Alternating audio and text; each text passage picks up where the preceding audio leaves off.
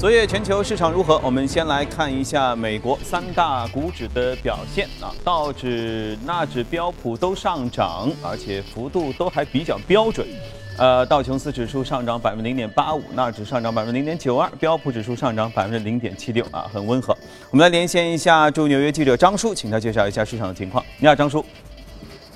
美股上涨，在经济数据方面，我们看到上一个星期的失业金申领人数是上涨至了二十四点四万，而美国联储的一个商业指数也是下降至了二十二。总的来说，这两个数字非常的疲软，并不是符合。此前投资人的一个预测，但是今天的市场依然上涨，主要原因是美国财长努钦在盘中表示，美国离推出重要的税收改革已经越来越靠近了。这个消息之出之后，包括像道指也是飙涨了两百点。但是其实如果有印象的观众可能会记得，在上一次特朗普的政权曾经给出过一个税收推出的一个最后截止时间，但是并没有能兑现他们的承诺。因此这一次能否兑现他的承诺，还让我们持续关注。我们看到 Verizon 就没有那么运气好了，在上一个季度，他们的每股收益是达到了九十五美分，整体的销售收入是达到了二百九十八亿美元，但是整体的收入仅有两百零九亿美元，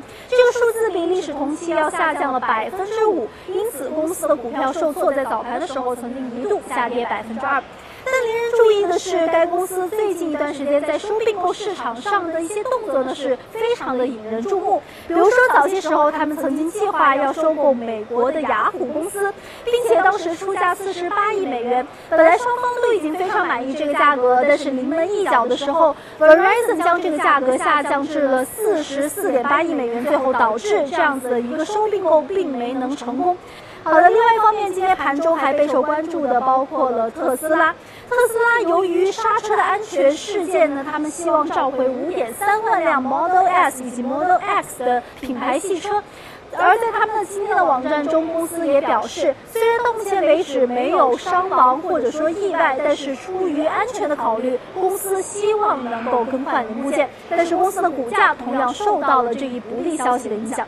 好的，今天的消息就是这样，主持人。好的，谢谢张叔啊。美国故事从来都是不缺的，医改法案一波过去之后，税改法案又来了，但是前车之鉴就在前面。好，接着我们来看一下欧洲情况，欧洲情况也是上涨，但是涨幅呃分歧很大。英国富时指数只涨了百分之零点零六啊，法国 CAC 指数上涨百分之一点四八，德国 DAX 指数也只是微涨百分之零点零九啊。具体情况我们来连线一下驻欧洲记者王磊，请他来介绍一下。你好，王磊。受到近在眼前的法国大选、各地缘政治形势变幻以及一些公司财报良好等不同影响，周四欧股早盘表现涨跌不一。强势英镑反弹的背景下，富时一百已经连续下跌，基本抹去了2017年开年以来的收成。在大盘调整整体上扬的中午时分，仍然出现了百分之零点一五的跌幅，最后收涨百分之零点零六。板块方面，早盘油气板块下挫，拖累欧洲斯托克六百指数上涨幅度有。线，欧洲斯托克油气和基础自然资源指数盘中都下跌了百分之零点五左右。相反，技术板块则有百分之零点五二以上的涨幅，汽车板块更是收涨百分之零点九九。宝马财报显示，第一季度税前利润增长了百分之二十七。法国喀克斯林指数今天表现特别突出，在下跌百分之零点二开盘之后不断攀升，最后收盘在五零七七点九一，上涨了百分之一点四八。根据法国哈里斯交互式电视台。所做的大选前最后民调显示，独立候选人马克龙以百分之二十五的支持率，以三个百分点领先于极右翼勒庞。新晋呼声较高的极左翼候选人梅朗雄，则与中右翼候选人菲勇不分上下，支持率都在百分之十九。而根据路透社对五十一位经济学家所做的调查，其中三十人认为马克龙当选最有利于法国经济增长。嗯。好，谢谢王磊。马克龙当选最有利于全球经济增长，这个观点呢，其实在本周我们和嘉宾的访谈当中也曾经谈到过。几天过去了，选情有没有一些微妙的小的变化？呃，马上就要到的投票日，就第一轮的投票日，可能会出现怎么样的结果？今天我们和嘉宾来继续聊一聊。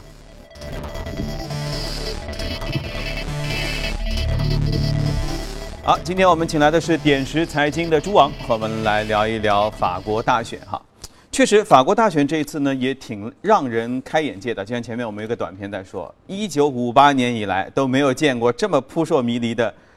法国大选，就非但中国人没有见过，法国人自己也没有见过，所以他们可能就是自己都会有点懵吧。尤其是那种预测机构啊、权威人士啊、专家呀，都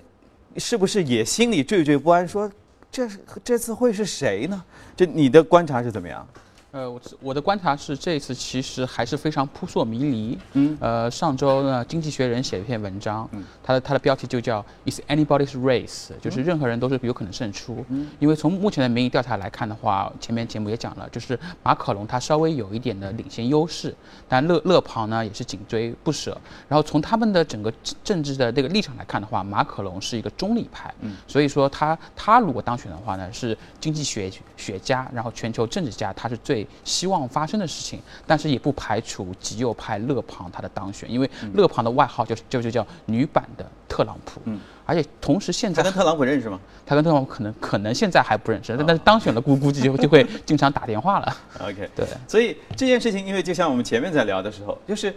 呃微妙之处是在于，他其实挺像特朗普和希拉里选的时候的那个样子，就是说。民意调查呢是希拉里领先啊，多次民意调查都显示，甚至这个还有百分之几的差距。但是呢，呃，法国现在也有很多人都表示说，我还不知道给谁。那当时就说啊，不知道您就不知道吧，反正我这儿先领先着呢。但是由于最后是那些不知道的人发现，似乎都投给了特朗普，所以特朗普刷一下起来了。法国现在面临这样情况，约有你看百分之四十左右的选民不知道投票给谁，是不是这个情况？对，现在的确是这样一个情况，就是这这个比例，这个不知道选民的比例是历史上来说是最高的，百分之四十的选民。那这个不知道是真不知道假不知道？有可能是假不知道，因为当时的时候美国。大选也发生这样一个情况，就是很多选民说我不知道，但是他们内心是愿意投给特朗普的，只是因为特朗普的这个政见非常的政治立场非常的极端，他们就不太好意思跟别人说我要支持特朗普，因为你在公开场合一说我要支持特朗普，别人就要骂你为什么要支持一个疯子总总统。所以说在法国现在另外一个女版特朗普就是勒勒庞啊，所以有可能很多人其实他内心是真心想支持勒庞，但是他他不想把这个意见发表出来，但是最最后这会导致最后投票。的结果很有可能出现黑天鹅，就跟美国上次是一样。美国有大量的不知道选民，最后制造了一个黑天鹅的事件。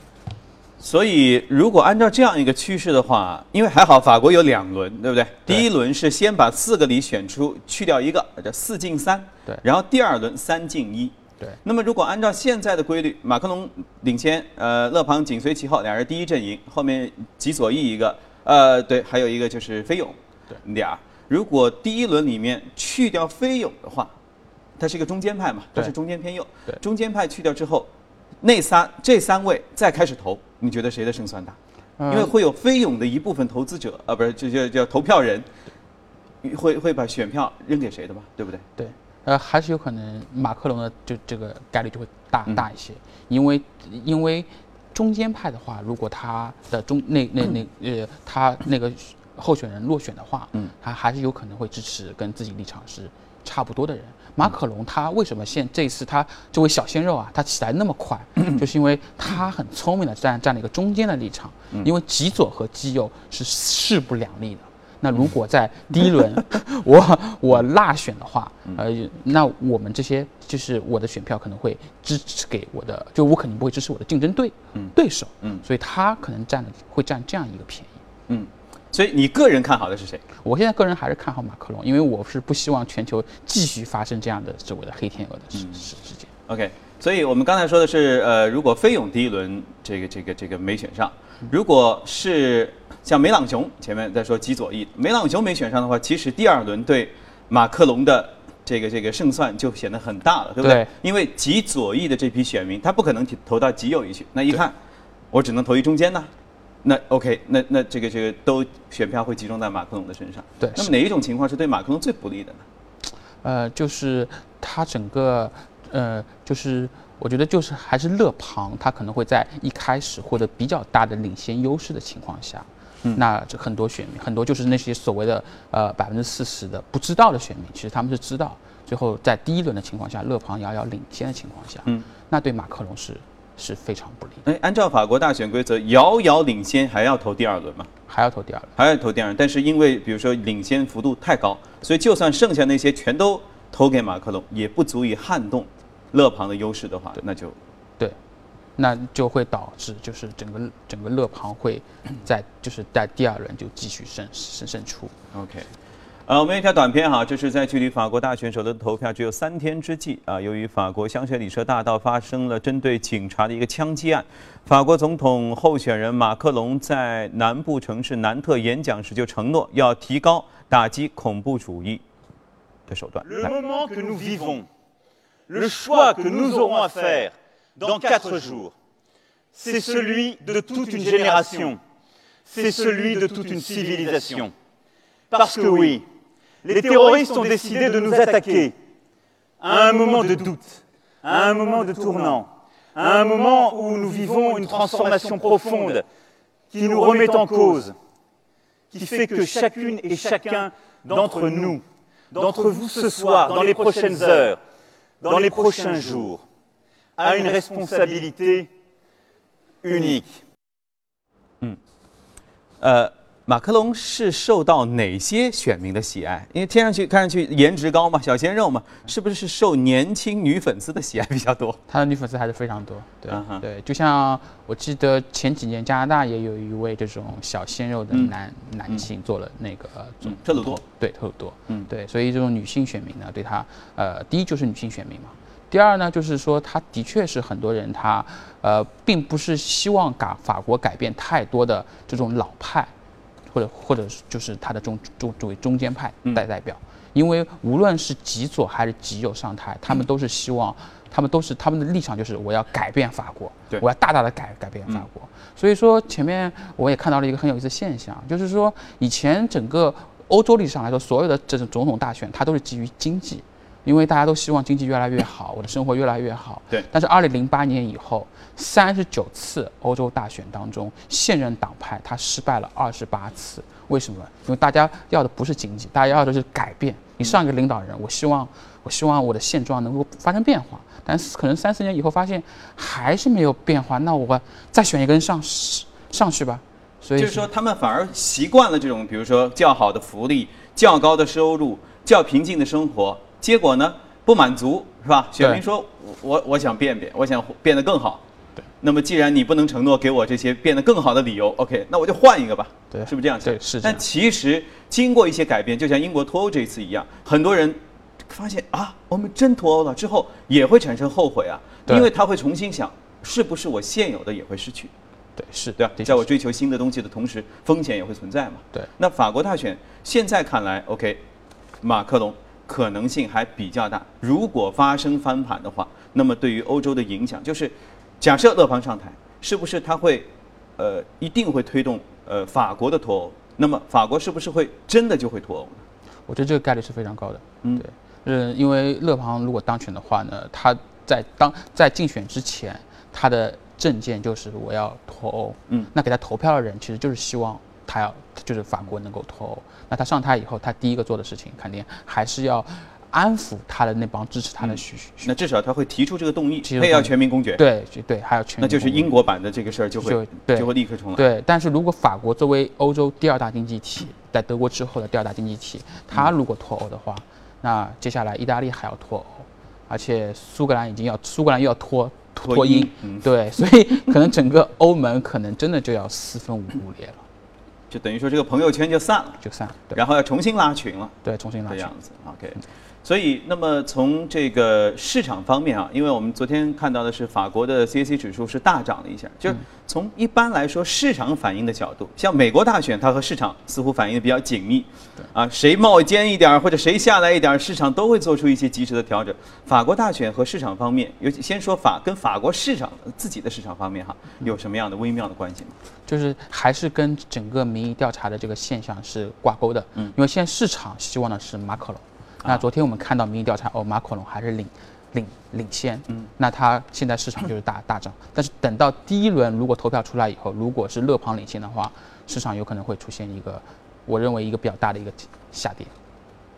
OK，所以剩下的这些事情，就是我们首先要看的是星期天的晚间还是我们星期一的早晨啊早，应该对就第一轮就会知道结果。对，所以那个时候市场也会知道大概的投票的人群当中整个比例具体比例是多少，是然后市场就会做出反应。对我们该做什么样的一些可以有的规避的动作？呃，我们可以就是说，如果做做全球投资的话呢，可以买一点黄金，嗯，然后的话呢，在配置上的话呢，还是可以配置一些美元，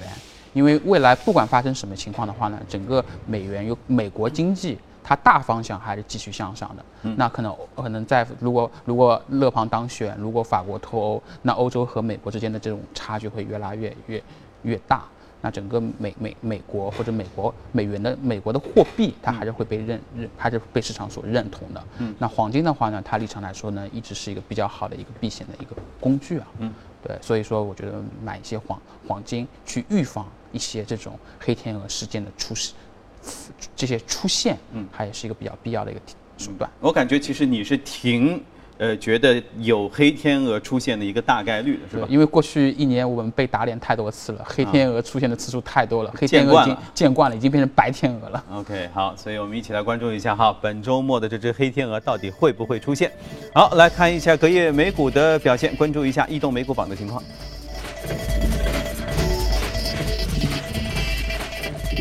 美股榜当中，联合集团上涨靠前，接着是金融服务、工业啊，这些都是行业方面的。个股方面，家居板家居个股上涨最多，接着采矿投资、信用等等。今天我们重点要分享一下，这就是这个家具行业当中的一只个股啊，上涨百分之二十八。这是哪家啊？它这个公司呢叫 Select Comfort，它是卖跟床上用品相关的一家连锁的一家家家居企业。那就家纺喽。对家纺，对。呃，它为什么能够上涨呢？是因为在它在之前，它刚刚出了一呃美最新的一个财报，它的业业绩是大幅好于市场的预期。当然，业绩它本身是个结果，它在结果这个背后，它的一个现象也是因为美国整个房地产它还是在一个比较比较稳健的一个复苏状态当中，所以推动了整个房地产后周期的整个家居行业它的整个销售它的在起来。像这种家居的话，它其实是一个比较小众或者说比较专项的一个一个一个产业吧，因为产品就这些，对，你也不可能每年做出天翻地覆的变化。对然后大家的需求呢，应该是不是也会有一个周期性？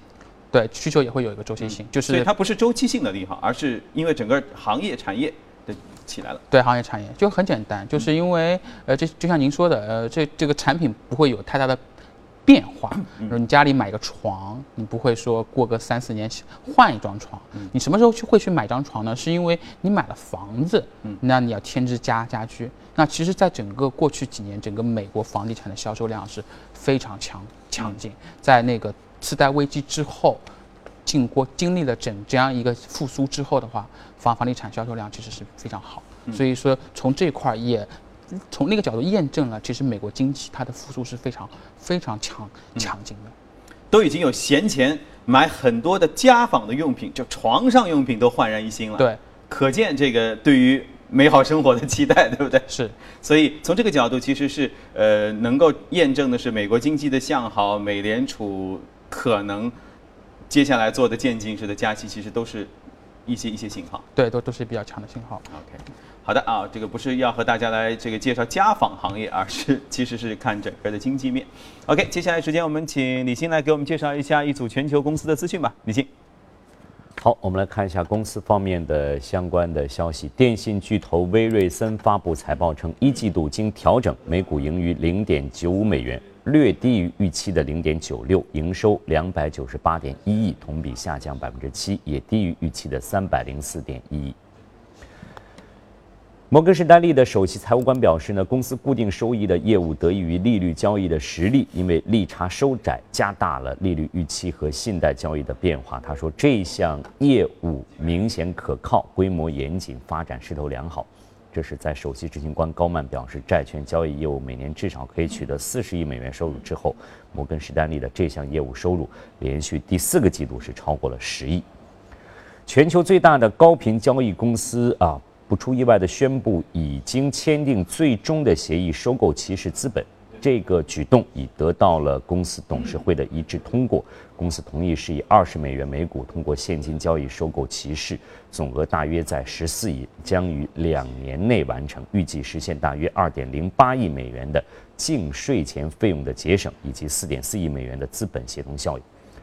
另外，根据周四发布的政府公告，麦格里集团牵头的财团是以二十三亿英镑收购了英国绿色投资银行 GIB。麦格里和英国高校退休基金将持有这家银行百分之百的股权，而英国政府保留所拥有的部分资产的股权。来看一下苹果啊，有消息说呢，苹果计划未来能够停止开采稀有矿产和金属，而是百分之百的通过回收材料来生产产品。苹果在周三啊，它的二零一七环境责任报告中发布了这项声明。而本周四刚好是地球日啊，苹果表示呢，做出这个决定主要原因是考虑到了电子元件生产对地球环境造成的影响。另外呢，英国的洲际酒店集团披露了盗窃银行卡的恶意软件已经侵入了他们旗下一千两百家的连锁店。呃，酒店表示呢，受到影响的酒店基本都是在美国，剩下的一家是在波多黎各。已经发布了一个软件工具，使得访客可以检查他们入住的酒店是否被入侵。另外，彭博报道，阿里巴巴联手优步和 Netflix 合作推出了面向新加坡网购消费者的常客忠诚计划，并可能推广到其他的市场。那数据显示呢，新加坡在线零售占到当地零售总额的比例，从零三年的百分之零点九上升到了一三年的百分之二点四，一六年呢又达到了百分之四点八。而阿里巴巴股价在周四涨幅超过百分之二，创下了两年多以来的新高。此前呢，据巴伦周刊网站报道，风投公司 Mark 的分析师表示呢，阿里巴巴集团股价到明年这个时候还将进一步上涨百分之三十四，达到一百四十美元，并将该股称作是一只核心持股。猎豹移动二零一六的财年收入是四十五点六亿，同比增长百分之二十一，符合预期啊。鉴于 Facebook 算法调整带来的损失惯性，以及直销团队建设内容布局还需要时间，预计二零一七财年收入同比增长百分之十五点五。而招银国际也调低了一七一八财年预测的净利润，并维持了持有的评级。博士乐教育控股近日向美国证券交易委员会提交了招股说明书，拟赴美上市，募集资金两亿美元。显示博士乐的大股东系碧桂园董事局副主席杨慧妍及其亲戚。不过呢，博士乐教育集团表示与碧桂园集团并没有股权关系。好，消息方面啊，公司方面消息就这些。以下进入今天的美股放大镜。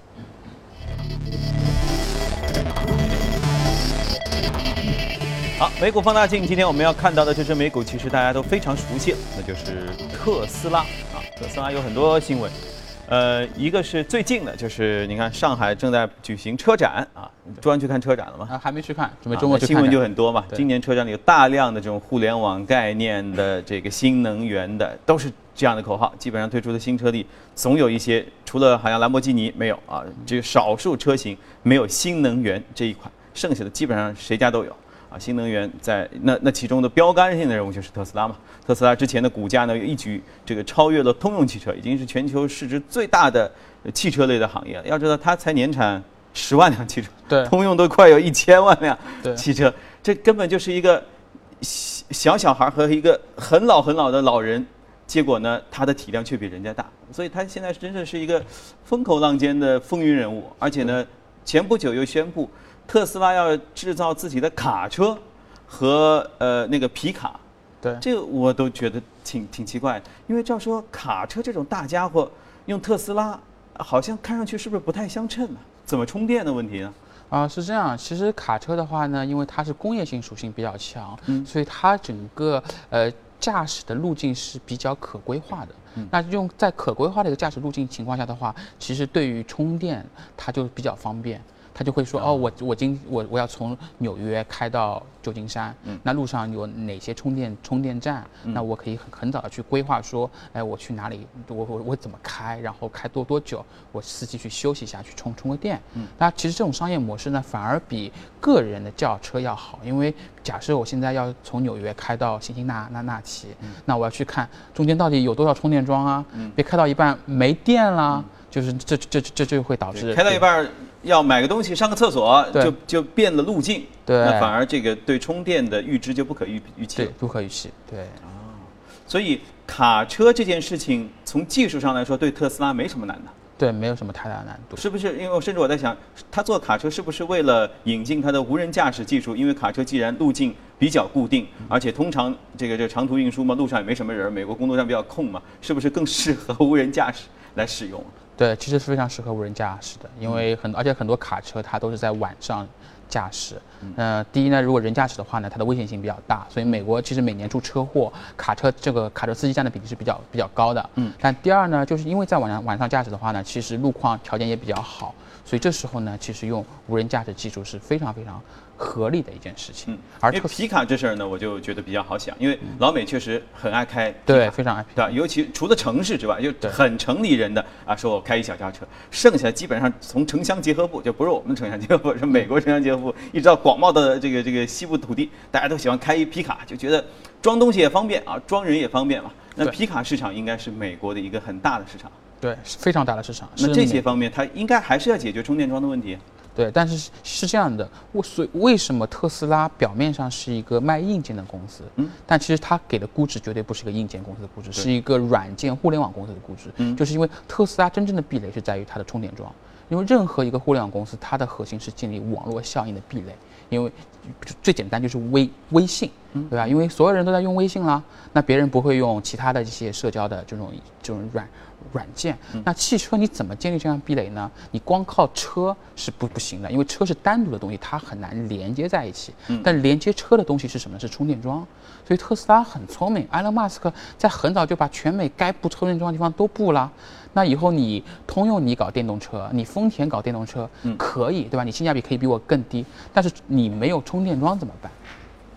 啊，所以布充电桩这件事情，它是比较早下手的。对，非常早。但是它在中国是不是就没有这样一个先发优势了？中国你看，大家各个车企甚至各地都有自己的充电桩啊，对政府也在布啊。对对是，所以特斯拉其实在中国它的这种先发优势就就比较弱，就反而会导致整个中国新能源汽车，呃，有可能像我们的比亚迪呀、像我们国产的一些一些品牌，它可能会起来，因为整个政府它的充电桩很多，而且中国大量是公共充充电桩，不管你什么车，我都可以可以充。而特斯拉在美国，它的专用专用，它只能接我特斯拉的这个路口。嗯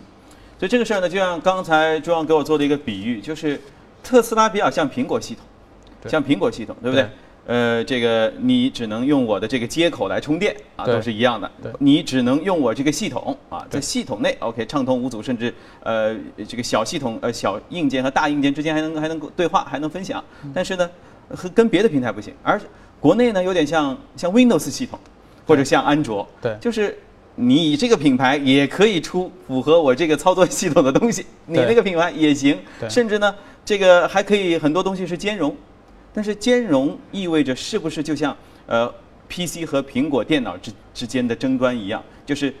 呃封闭系统能够维持好一个比较稳定的呃一个品质、对使用体验对等等升包括升级和安全。对但是到处授权就会意味着是否会有安全性，是否有兼容性，甚至在使用当中会有一些体验上的问题。对，完全是。而且封闭系统呢，还有一个核心是它的壁垒会很高，就是它会建立所谓的定价权。为什么今天苹果的手机卖个六七千块钱，大家还是会去买？嗯。然后呃，华为啊，或者国产的说 OPPO 啊、vivo 啊、三星手机上不上不去，是因为苹果它的核心壁垒是在它的软件端，大家用大家用苹果 iOS 用习惯了，然后所有的东西照片啊，全都放在苹果的云云端。那过个两三年，你必然得换手机吧？那苹果收你个七八千块钱，它还是能能够收的。所以为什么全球手机百分之九十的利润掌握在苹果这一家公司里面？所以特斯拉他也想学苹果，嗯，对，他在他你我是个封闭的系统，那你在我的这个封闭的系统当中的话，你必须得买我特斯拉。今天你丰田也可以生产，你福特也可以生产，但是你没有充电桩，这个充电桩只是给我的。那买的购车的客户就会去想啊，嗯那我还是多花点钱买特斯拉算了。嗯而且汽车它的整个定价会可以很高啊，我五万美元一辆车，我比别人多个五千五千美美元不多啊，对吧？但我更方便了。所以车企现在哪怕说车展里面造的更多的东西，还是车本身就是你刚才说的硬件本身。而特斯拉之所以有这么高的市值啊，这么高的涨幅，它更专注的是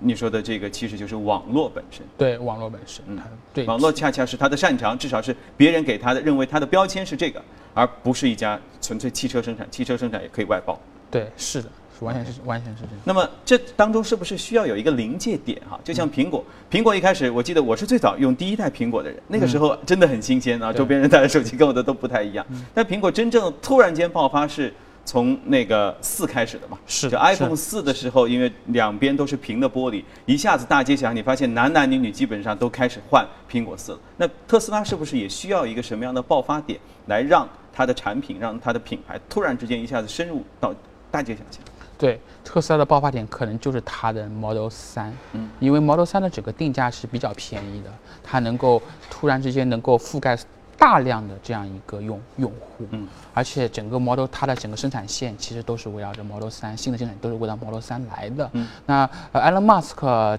刚刚在财报当中，在在现在财报当中也说过，他觉得到年底的话，他每周可以生产五千辆，每周生产五千辆。那到明年的话，每周可以生产一万辆，那就是一年产五十万辆的这样这样一个。之前不是说它生生产很有可能跟不上吗？对现在已经解决这些问题了。现在还没有解，还没有完全的解决。嗯但是 Model 3从这个产品的类型来说的话，它是有可能就像它是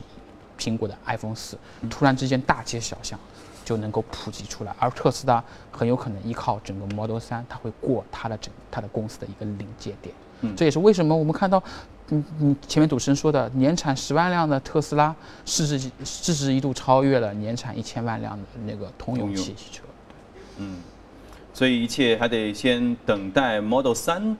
看它的市场的表现啊。如果没什么问题，体验都很好，呃，这个朋友圈分享的全是这个东西使用之后的精彩的那些好的回忆的话，那也许真的会引爆市场。对，而且特斯拉不光引爆的是它本身的那个 Model 3，它带来的是一种新的趋势，就是汽车和互联网的一个连接。嗯因为特斯拉它最早的卖点就是我有个屏幕，对然后我这个屏幕里面就是可以上网。那未来整个系如果屏幕它带承载的是你的一个车载系统的话，它每个月如果做一次更新的话，那你整个汽车，你这个互联网的体验会非常好。嗯，再叠加特斯拉的无人驾驶，那以后我们可以在车里面看看报纸啊，嗯，对吧？上上网、听听音乐、看看电影，然后就让无人驾驶车开到公司来做个节目。嗯听上去好美好。嗯，好，呃，那你是特斯拉车主吗？现在？现在还不是，但 Model 3一定要买一辆。好的，欧美股市内容我们先了解到这里，稍后您将看到以下内容。好，这正在直播的财经早班车，来看一下商品市场。二十号收盘，纽约商品交易所五月交货轻质原油期货价格下跌零点一七美元，每桶收在五十点二七美元。另外呢，数据显示，在二零一七年第一季度，美国页岩油行业获得近两百亿美元资金，相当于去年同期近三倍。与此同时呢，油价也止步在了每桶五十美元的关口左右。原油专家表示说，就短期来说，油价下跌的可能性依然是要超过上涨的可能性。一旦西德克萨斯中间期原油价格涨过五十五美元，美国的生产者就会有更大的动作，或许油价都到不了那里，一越过五十美元就要摔跟头。哪怕欧佩克和其他国家忠实的履行减产协议也没有用。还有一个供应来源往往会被忽视，那就是美国、加拿大等地的天然气的产量大增之后的液化天然气的供应。那对于美国页岩油产量的飙升，花旗表示相信这不会阻止油价的复苏。花旗分析师预计到年底前，油价会涨到每桶六十五美元上下。短期之内，欧佩克的态度将会变得非常重要。那么有迹象显示，他们的决心正在动摇，则等不到五月开会，油价恐怕就要走低。相反，如果延长限产协议的期限，油价可能在今年下半年涨至六十美元之上。